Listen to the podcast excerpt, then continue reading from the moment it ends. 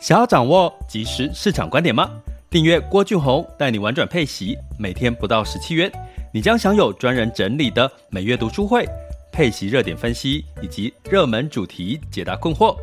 不论你想通过基金、ETF、美股或台股打造你的现金流收入，我们都能为您提供支持。点选资讯栏的订阅链接，了解更多。让我陪你一起投资理财。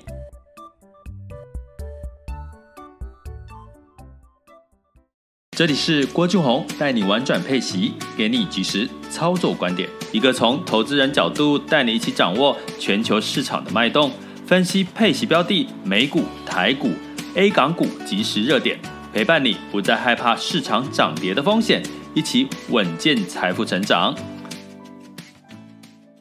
亲爱的各位，大家。中午好，今天是二零二一年的十一月九日喽。那这个终于今天的天气降温了，降到十几度，其实挺开心的哈。终于可以把这个冬天该穿的长袖长裤哈，呃，把它拿出来，可以遮遮一下这个身材了，对不对？可以稍微的这个呃，让自己哦，就是穿的多一点，然后可以去吃火锅，可以去吃姜母鸭、羊肉炉哦。你不觉得就是很爽吗？就是冬天跟夏天，夏天你就是应该要去海边，然后冬天你就是要吃那种暖乎乎的这个这个餐点，哈，才会觉得是一个呃很很很才有那种春夏秋冬的感觉嘛，不是吗？那目前的这个股市呢，其实普遍来讲，除了美股哈，还有这个这两天的台股比较像是夏天哈，就是热乎乎的之外，其他的股市呢，哦，全球股市。普遍呢都是有点秋天的这个氛围哈，那到底发生什么事情呢？其实呃，我们可能就是呃已经进入到第四季了哈，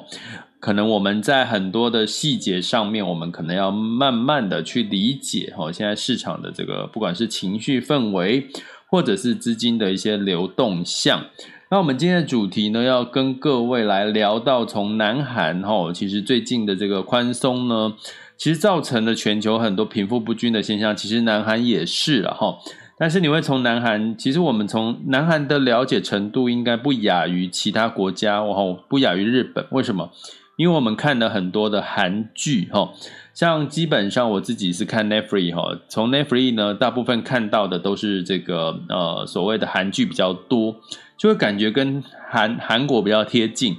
那有时候就会跑去吃这个韩国的炸鸡，大家有没有吃过韩国的炸鸡？哦，像这个，因为这个。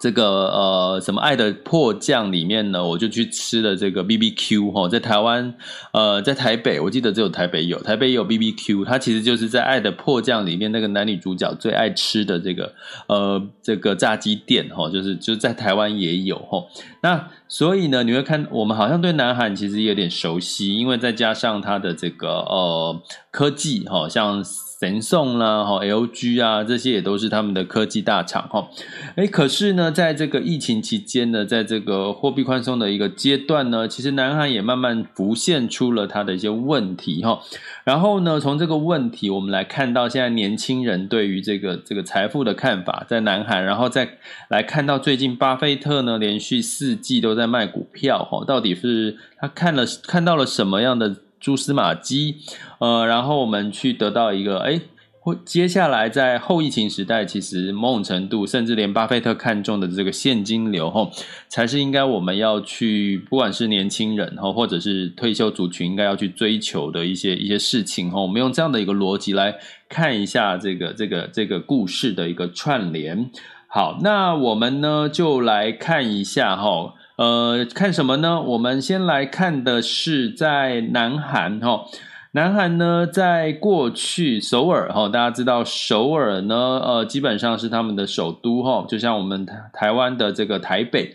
那首尔的这个中央市场呢，其实就是一个老旧些店铺啦、摊贩哈。这个场景呢，其实过去的消费族群都是退休的高龄人士哈。但是现在这种比较是传统市场呢，目前呢，呃，已经开始出现了许多的这个时尚餐馆啊、咖啡厅哈。甚至呢有许多这个时时髦时尚的这个呃文青哈，都在这些传统的市场穿梭。其实跟我们台湾有没有很像？其实像台南哈，你会看到很多。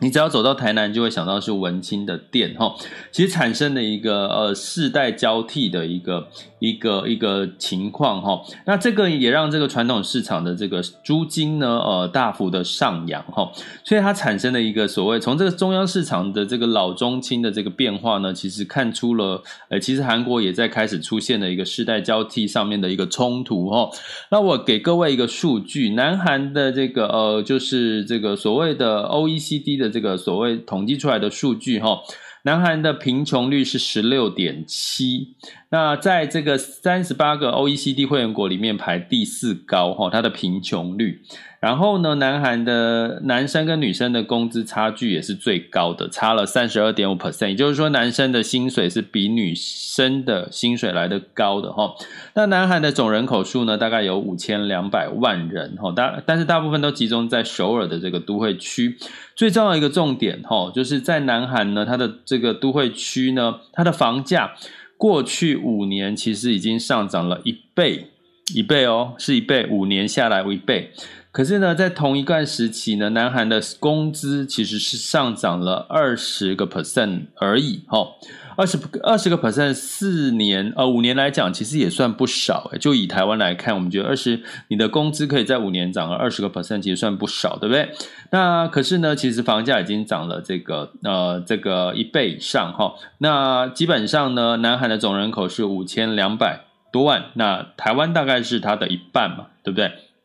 那相对来讲，南韩的失业率呢，大概有四个 percent，但是根据他们的统计，三十岁以下的失业率高达了八个 percent 哈。所以呢，我要讲的贫富不均，不止呃，可相对来讲，所谓的贫富不均，可能在南韩它又是另外一个叫做所谓的年轻人跟这个呃这个退休族群的一个比照对照版哈。所以呢，在这个年轻人说。他说了一句话，哈，他接接受采访说了一句话：目前的现实很残酷，不论他多努力的工作，都不可能负担首尔的房子。就算拥有顶尖的大学学历，依然很难找到一个体面的工作。这个是南韩现在的一个年轻人的一个现况，哈。那所以我们就回想啊，其实最容易想象是最近哈前几段时间的电影跟影集啊，呃，像有得到奥斯卡的影集的这个《寄生上流》哈，它其实在讲什么？它其实在讲一个贫穷的一一群一个家庭，他后来就是呃吹嘘假造他自己他们的学经历，然后呃就假装彼此之间不认识，然后陆续的进驻了一个富豪的家里面，然后有不同的工作的机会，比如说家教啦各类的哈。所以呢，在这个过程当中造成的一些，比如说他这个贫穷的家庭最后就占领了这个家庭这样子的一个故事哈。那这这部电影呢，就获得了奥斯卡最佳影片，所以大家可以《寄生上流》好像在 Netflix 也看得到。那由于游戏大家应该就比较耳熟能详，最近就是在讲一个四百个，哈，他有四百个人，这个呃欠了这个非常多债，翻不了身的一群人，哈，贫穷的这个代表呢，他为了去。争取到这个可以让他翻身的高额奖金，去参加的一个生存游戏哈，结果这个游戏的背后的主导的人呢，是超级富翁，他们的就觉得人生好无趣哦，就是财富已经那么多了，然后就是用这种鱿鱼游戏来当做他们的娱乐的一部分哈，所以其实呢，这个在韩国来讲，其实很很可惜，他们觉得很可笑的是，他们就好像是在讲现在韩国社会贫富不均很很血淋淋的一个写照哈。所以在这个情况的一个部分呢，其实这就是目前韩国在呃贫不管是贫富的这个对立，甚至呢像是这个年轻跟所谓的这个老一辈的哈老一辈的这个呃冲冲突感哈越来越大的冲突感的一个写照哈。那我刚刚讲年轻人会说他们再怎么努力，他就就算努力工作努力赚薪水，可能也。没有办法买房或者去改变他的生活，可是呢，老一辈的就会说啊，年轻人呢好高骛远哈，就只会想要这个呃，就是就是想要这个做不努力工作，就只会想要赶快的去呃累积他增加他的财富哈，想要走一些比较呃比较偏偏门的一些方式哈，这是他们韩国的老一辈的一个看法，他们觉得老一辈觉得你就努力工作啊，你就会得到这些财富了啊，可是年轻人就说没有啊，现在房价这么贵。我们再怎么努力拼，我也拼不过像你们以前这样子。你们以前随便努力工作，你们就可以获得的财富。可是现在，现在我们可能努力工作，我们还是得不到这些财富啊。这就是韩国、南韩现在年轻人跟这个呃所谓的。五六十岁的这这个世代的他们之间的一个一个一个对比哈，所以他们其实南韩非常年轻人哦，非常期待明年三月哦是南韩的总统大选，他们认为呃这个呃新的新的一任的这个呃这个总统呢有机会，总统候选人呢希望有机会可以翻转哈。翻转这个这个世代哈，所以呢，在这件事情呢，其实就出现了南韩的贫富不均一个很明显的一个现象。那这个现象呢，其实就是在后疫情时代这个货币宽松的时代所带来的一个状况。那我讲南韩哈，那我们回想，那台湾呢？台湾我不知道，那我不知道在座现在的年轻人的这个看法哈。我们刚刚讲完南韩的现在的故事，呃，现在年轻人呢，我觉得呃两样情嘛，呃，以南韩现在韩国基金的股价呢，呃，今年的表现普遍呢，尤其像近一个月可能都还是在一个负三个 percent 的一个报酬率，可是以台湾的这个呃台股呢，相对来讲呢，就表现的充满了希望。那我想问在座的各位的这个年轻人朋友，呃，那你有没有在这中间因为投资理财让你的这个财富因此翻身呢？还是你的工作收入呢，可以让你因为哈努力的工作，你就可以买得起房，或者是你就可以努力的乖乖存钱，就可以安享退休生活了呢？我觉得这是个问号哈，我不给结论，因为我们现在身处在台湾，我们自己清楚现在的状况。可是呢，你从很明显的一个情况，就是说这个贫富不均的现象，因为后疫情时代，因为这个货币宽松已经开始造成了这个呃很明显的一个拉锯。我们从房价的高涨哈，呃，南韩是五年房价涨一倍，台湾呢，我现在还没有数据哈，大家就等着看哈。那但是呢，也因为这样，我们年轻人在做什么？大家在做什么？不就是积极营营的去从不？如果工作收入没有办法让我们尽快的达到我们的标准的话，未来的这个呃房价上涨的标准、物价上涨的标准，所以我们就积极营营的去做什么？投资理财，哦，去做投资理财，哈，所以呢，你会看到现在许多的这个，包含像美股，包含像台股，越来越多的散户，哦，越来越多的散户呢，在影响着整个股市的一个盘面，哈，所以让最近的台股跟美股表现都还不错，哈，那呃，相对来讲呢，当然九月跌了一波，然后十月最近的表现还不错，我们等下来会来看一下第二个阶段的这个台股跟美股的表现，那我们来看一下，哈，那可是呢？照理说，这样子的这个股市的表现看起来是有资金，或者是有很多从股票里面赚到钱的人呢，想要积极营营的去改变现在的工作收入没有办法满足他们的未来生活的这个期待。可是呢，我们的股神巴菲特他在做什么事情呢？诶，很有趣的是，股神巴菲特他做的事情就是卖股票。而且呢，根据最新的数据，哈，它的这个股神巴菲特，他是执掌的波克夏，哈，波克夏海瑟威呢，呃，他的美股代号是 BRKA，哈，他其实已经连续四个季度都是卖股票，卖多于买，哈。这个是从二零零八年以来呢，罕见首见的一个波克夏的一个动作是卖多于买哈。那根据波克夏在这个上周哈周六的时候，他的一个申报的资料说，其实他已经在近三个月、近三季已经卖出了将近有二十亿美元的股票。它主要卖哪些股票呢？就是金融股。银行、保险跟金融投资的股票，哈，所以呢，现在波克夏的这个现金水位呢，已经来到了一千四百九十二亿美元，都是现金哦，不是股票哦，都是现金哦啊。然后重点是他卖的是什么？卖的是金融股。其实我有跟学员有分析过哈，其实第三季的这个金融股的这个获利表现、成长表现还不错。可是到第四季呢，它的获利成长表现已经就是呈现有一些负成长哈。所以呢，其实从这个波克夏的巴菲特的动作，也可以很明显的呼应在这个金融类股可能呃目前的估值，包含它的这个这个这个呃价股价呢，也已经涨多的一个情况哈。所以可以作为大家的一个。参考哈，那另外呢，波克夏呢也持减持了什么股票呢？它在第二季也降低了所谓的通用哈，通用汽车 GM 的这个持股持股，并且呢也把这个医药的这个部分的类股呢也稍微调整哈。那我们在呃每个月的这一第三季的持股的变化呢，预计在这个月十一月的十五号会公布。所以呢，我们会在公布之后，尽快的马上给我们的学员，就是提供这个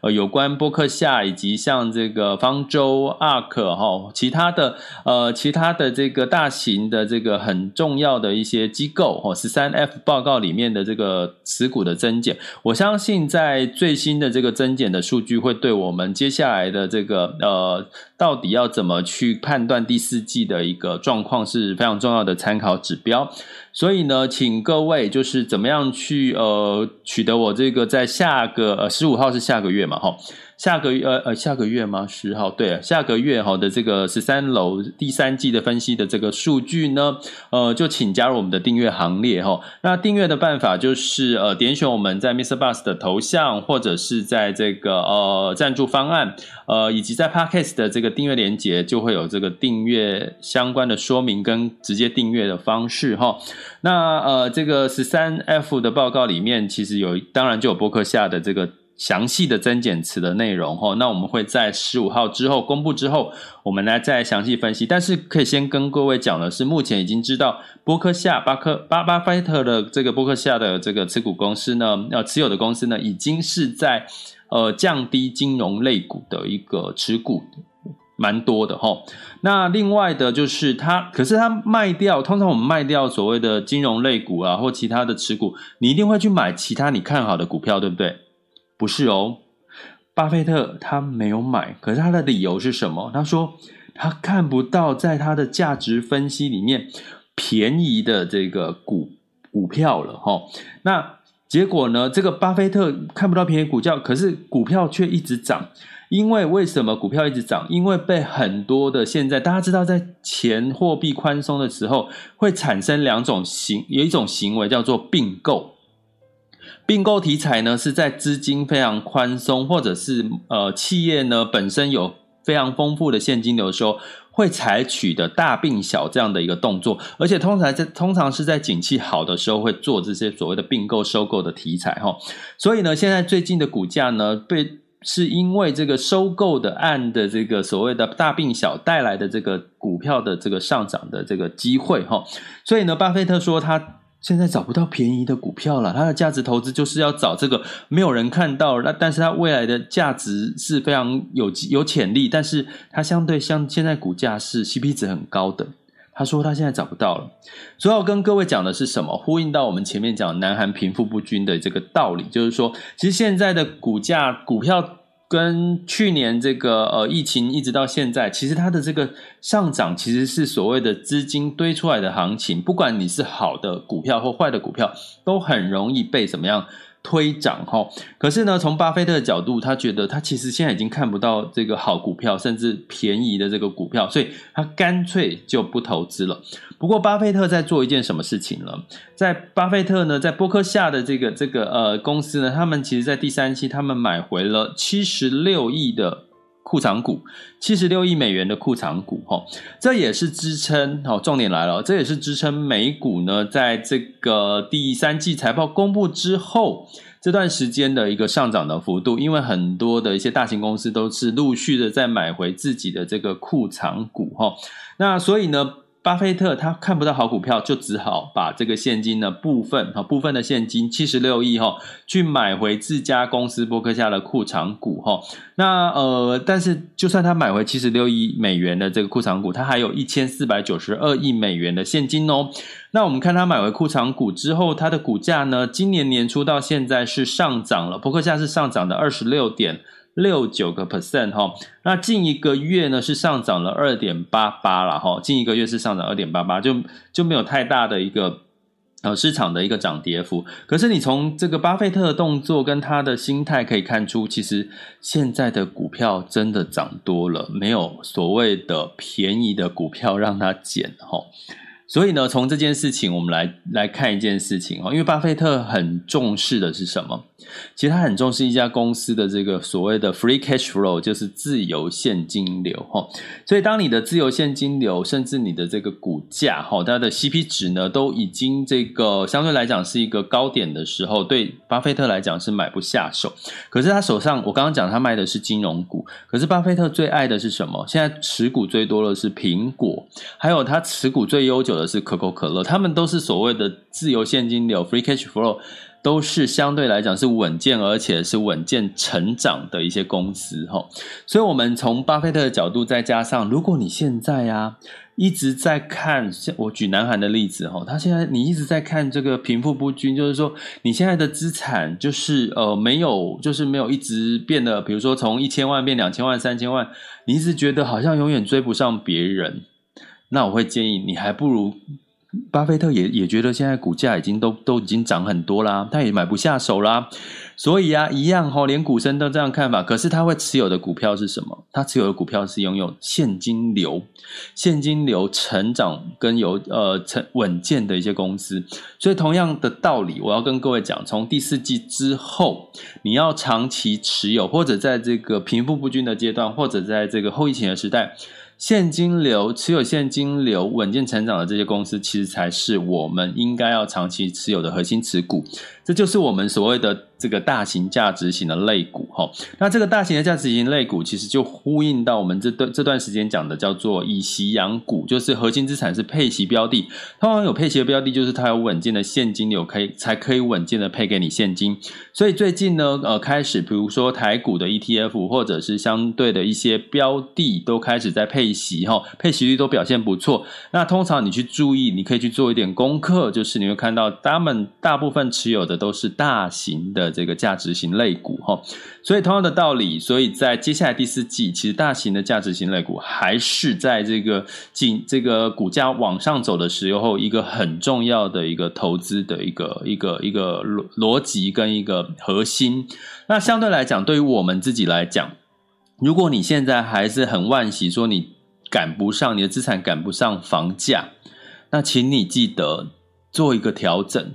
就是帮你自己建立一个稳健的现金流，因为当你有稳健的现金流，你当你当你房价涨的时候，你稳健的现金流也在成长。房价涨，你要付的是什么？每个月的房贷。你的每个月的房贷，如果你你的现金流也也有在稳健的成长，其实你还是买得起房子的，好吗？然后呢，当你的物价每一年持续上涨的时候，就算你的上班工资不涨。如果你的稳健现金流每一年还是持续的往上增长，其实你还是不用担心物价会让你的这个退不了休，或者是让你呃这个生活品质受到影响。所以呢，从巴菲特的思维，从这个南韩贫富不均所造成的这个呃这个呃现象呢，其实都只是在告诉我们未来的世代。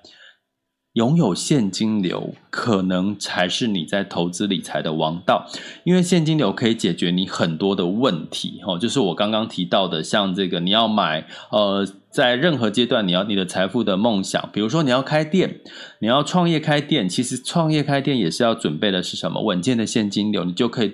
度过开店一开始草创时期的这些比较辛苦的这个呃现金流比较短缺的一个情况哈。那如果你的工作受到影响的时候呢，或者是工作没有帮你加薪的时候，你的这个呃投资理财的现金流也可以帮助你去度过，或者是帮助你去呃。转换就是好好的静下心来，找到一个更适合你或者是你想要的工作。所以啊，不要再说贫富不均这件事情，哈，不要现在去怪贫富不均，因为它已经是事实了。你再怎么去怪，好，去怪老一辈，去怪现在房价很高。都没有用，因为它已经是事实了。你唯一能够做的，把握当下，就是赶快、赶快、赶快去增加你的现金流，哈。那增加现金流，用投资理财的方式。有几种嘛？第一个就是什么存股，对不对？存股啊，然后就是领股利哈。另外一个呢，透过这个基金 ETF 的这个配息哈，然后透过你的配息呢，你不要把配到的息就花掉，你可以把配到的息再去做一些积极的操作哈。积极的操作就是你可以去冒比较高的风险去投资。个股啦，或者是投资一些比较风险比较高的一些标的哈，相对来讲呢，让你的现金流可以稳健的成长，我觉得你就会在接下来未来贫富不均的情况立于不败之地了。那怎么做呢？哦、就是。呃，用这个呃以息养股了哈。我的建议的最后，我的解决方法就是以息养股。所以，我们在这个周三哦，明天喽，明天的这个找到七趴以上的定存，第二步就要跟各位的最后。结结尾哈，完整的跟各位讲哈，我的这个以息养股的最后的这个进阶版的操作策略，怎么样去稳净值，然后让你的这个配息稳健的成长的一个做法哈。那如果你是订阅学员，就是明天哦，呃，会呃会收到直播哦，就一起参与晚上八点的直播的课程啊，我们会通知，今天会通知。那如果你还不是订阅学员，就可以赶快加我们订阅行列，点选我们的我的这个 Mr. Bus 头像，还有这个呃。这个赞助方案的这个文字，然后在 Podcast 的文字叙述里面的呃连接哈，订阅连接点下去哈，也可以看到我们详细的订阅的一个方案的一个一个内容。好，所以呢，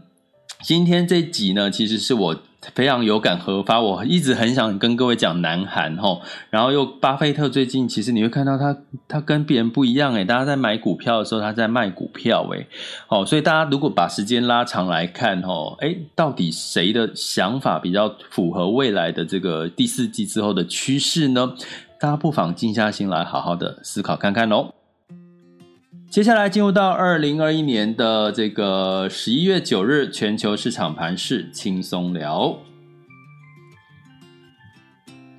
好，接下来进入到我们第二阶段哈。那第二阶段呢，全球市场盘是轻松聊，在这个周一的时候，美股又创新高，我又跟各位讲嘛，哈，现在美股涨，叫持续表现的还不错了哈。那相对来讲，巴菲特就觉得哇，那叫鬼啊，我找不到便宜的股票卖，他就在卖股票。所以你看到巴菲特是在做获利了结的动作哈。那为什么美股涨呢？当然是一个我觉得非常重要的一件事情，就是美国的基础建设哈，它的这个。法案通过了，那对什么样的这个呃产业受惠呢？呃，我已经今天有在这个呃我们的这个 Lie 的 VIP 的呃学员群里面有讲，其实就是绿能还有电动车这个概念哈。那这个通过了，终于好不容易通过。那呃，美国众议院是以这个两百二十八票同意，两百零六票反对哈，通过了这个一点二兆的基础建设。那道琼 S M P 五百跟纳斯达克分别上涨零点三、零点零九跟零点零七 percent。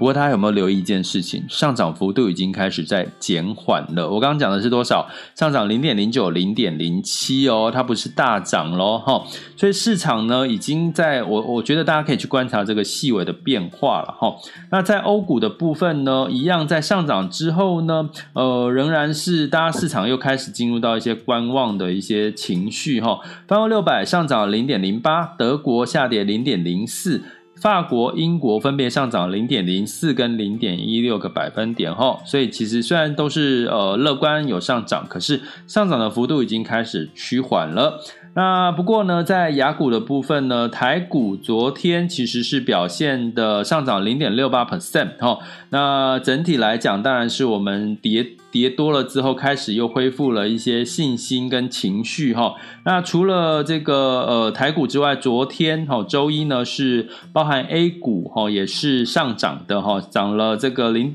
上这个上证指数上涨零点二，然后创业板上涨零点八二，那其他的这个亚洲股市都是下跌的哈，这是昨天的一个情况。那我们来看一下今天，好，我们来看一下今天的一个情况。那现在的时间是十二点三十一分，我们来看台股目前是上涨了一百二十六点，涨幅是零点七三。那这个呃，这个柜台哈，这个 OTC 呢，其实涨更多，涨了一点一五 percent 哈。台湾的中小型的类股，那在这个陆股的部分呢，普遍是下跌的哈。那这个上证指数是目前是下跌零点七三，恒生指数是下跌了这个零点零七个百分点哈。那在这个呃，更正一下哈，这个上证指数是下跌了零点零二百分点哈，然后呃不是零点七三百分点哈，是零点零二百分点。那在这个日经指数的部分呢，本来稍早盘是上涨，现在是下跌了零点六一 percent。那南韩呢也是先涨后跌，下跌了零点二 percent 哈。所以目前在雅股的部分独强就是我们的这个台股了哈。那这个台股呢，当然就是有一个有几个讯息可以提供给大家参考。第一个就是所谓的这个作帐行情，那第二个呢，就是有关这个像台积电哈，今天是上涨了十一块钱，来到六百一十三块哈，台积电发威了哈，所以让这个今天的股价台股股价表现的不错，好，台积电哈上涨了这个十一块钱，来到六百一十三，好。那目前来看，这个能源的部分呢，呃，布兰特原油是上涨了一点零八 percent，来到八十三点六三。那根据这个情况呢，我们就持续关注。那油价关注的是什么？就是供需，哈，就是看它的供需的变化，就会影响到油价。最近的油价都是这个，哈，你就要看。供需的一个情况，那在金价的部分呢，是收涨，就是零点六哈，收涨到收涨零点六 percent 哈，来到一千八百二十八美元每盎司哈，就是回到了这个一千八以上的这个价位了。金价，那在美元指数来到九十四点零五，九十四点零五，美元兑换台币是二十七点九一五。然后美元兑换人民币是六点三九哈，所以呢，从这个情况来看呢，呃，目前预估哈，就是整体的市场来讲呢，呃，我不知道大家，我结我做一个简单的结论哈，就是呃，你看要涨。好，美股、欧股要涨，可是涨的幅度都不高。雅股呢，普遍是下跌，哈，普遍是下跌。那今天的这个呃台股上涨，其实你看到发威的是台积电上涨了十一块钱，哈，所以它的这个呃这个占的这个呃这个呃权重比较大嘛，所以带动了整个台湾。加权指数的往上走哈，然后呢，能源的部分呢也是这个上涨哈，稍微上涨到八十三点六三哈，就是通膨上面的一个一个趋势。然后金价呢也因为整个可能觉得未来利利率不太容易升，以及这个通货膨胀的这些所有的疑虑呢，所以有一点避险，再加上美元走软的一个情。情绪好，所以让这个金价呃在一千八百多点，所以你会看到市场呢，目前其实是已经开始出现一种不是。全面性的乐观，而是部分的已经开始有一些呃悲观，或者是有一点保守，或者一些避险的情绪已经开始了哈。虽然所以虽然这个美股跟台股呢，哦、都是还是在上涨的阶段哈，可是呢还是要提醒大家，在这段时间慢慢开始，真的要调整一下。像巴菲特股神一样哈，他觉得他都觉得已经买不到这种好股票、便宜的股票，然后有价值的股票，那。我们是不是可以稍微压抑一下我们的冲动？哦，那要了解一件事情，就是其实啊，在未来第四季跟明年，其实呃现金流稳健的，不管是公司，也就是所谓的大型价值股，或者是我们自己在投资理财的布局，哦，或者是我们自己努力的方向，应该都是要以现金流为王道。相对来讲，应该可以让我们未来应应很多很多不同的变数，好吗？好。